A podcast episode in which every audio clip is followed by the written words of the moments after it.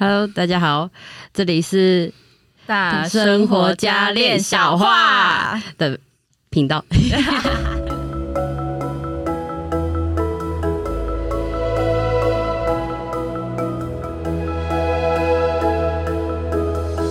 好，我是艺兴弟弟，我是妍妮。我是冠宇。好，我们先来说说我们这个节目的组成。我是一个现在目前正职工作为监造工程师的艺兴弟弟，然后另外在团队有学习嗯占星、疗愈等等的学习。那闫妮介绍一下。嗨，我正职是那个保养品的。算是老板秘书，那我有另外一个副业是宠物沟通师。好，那我们来欢迎冠玉老师。Hello，大家好，我是冠玉。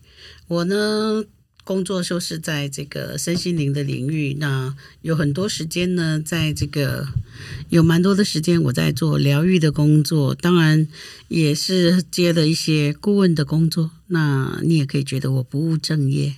嘿嘿，那我们三个人为什么会集合在一起？其实我们的关系是透过《看不见台湾》这个纪录片。那因为我的姑姑，嗯、美玲老师在呃《看不见台湾》其实有一一个角色。那她在呃在年轻时候就是长期跟老师一起学习。那我有这个姑姑的渊源之后，就是透过这个关系，我也进到这个团队做学习。那学习的过程就也遇到了闫妮。我会来到这个团队，是因为我受邀了一个分享会。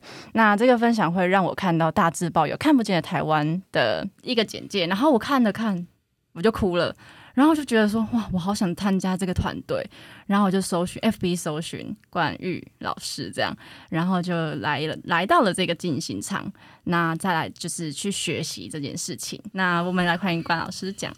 啊，我会加入这个 podcast，最主要是因为我在这个看不见的台湾当中，经常性的在为神做一些翻译的工作。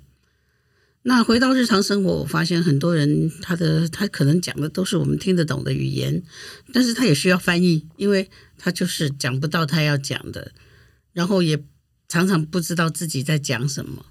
那我是一个。耳根比较利的人，然后也经常看着看着，所以呢，就是能够协助自己跟协助他人把一些事情整理出来。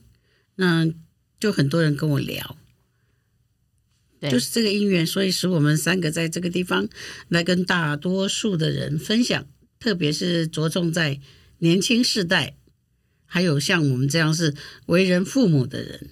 嗯。嗯，就像就像我我工作就是其实比较一板一眼，就是固定薪资，但是就是一步一步来，然后会很希望说，哎，如何可以才达到就是大家现在所谓大家年轻人都会说财富自由的这个部分，然后要如何让生活可以变得更轻盈，其实就是透过聊天的过程，想要把这样子的东西可以散发出来，因为我相信也有蛮多人跟我一样，就是在算。中中产阶层在在打拼，然后想办法让自己可以体验到不一样的生活啦，应该是这样讲。因为其实生活来讲，没有分好坏，也没有分高低，但就是如何去可以达到自己内心真的渴望的那个那一种生活，其实这是我比较想要分享给大家的一个角度。那妍妮，你想分享的角度呢？因为我发现我自己是很飘的一个人，因为我们家的家庭里面，妈妈爸爸给我们一个很优渥的家，但是对我来说，我会觉得哇，怎么就是觉得自己要打拼，自己要有苦，我才会就是有有有生活这件事情。但是对于后后来就觉得说不用那么苦这样子，所以嗯。嗯，什么？嗯，什么？嗯哼，大家应该知道他多飘了吧？对啊，我就是。你就是地虎国的，我就是天龙国。你是天龙国的，对对对，我我就是读书来说，就是哎、欸，有家里的资源，可是后续的一些安排，包含出社会的一些抉择，就是完完全全就是我自己要自己思考好，家里不会有任何人来给我一些什么样的建议或者怎么样。嗯、所以，我们在这个节目当中，我们会也会邀请不一样的来宾来参与，然后提供更不一样的思维、不一样的思考、不一样的。看事情的角度，这是我们 podcast 的组成，跟我我在做这件事情的主要的动机。嗯嗯，当然我也看到说，这么多年哈，跟广大的群众相处哈，我很多人他们的美都不一样，很多人的特质也不一样，但是有一件事情好一样哦，大家普遍在受苦。为什么每个人做事情都要带着受苦的感觉？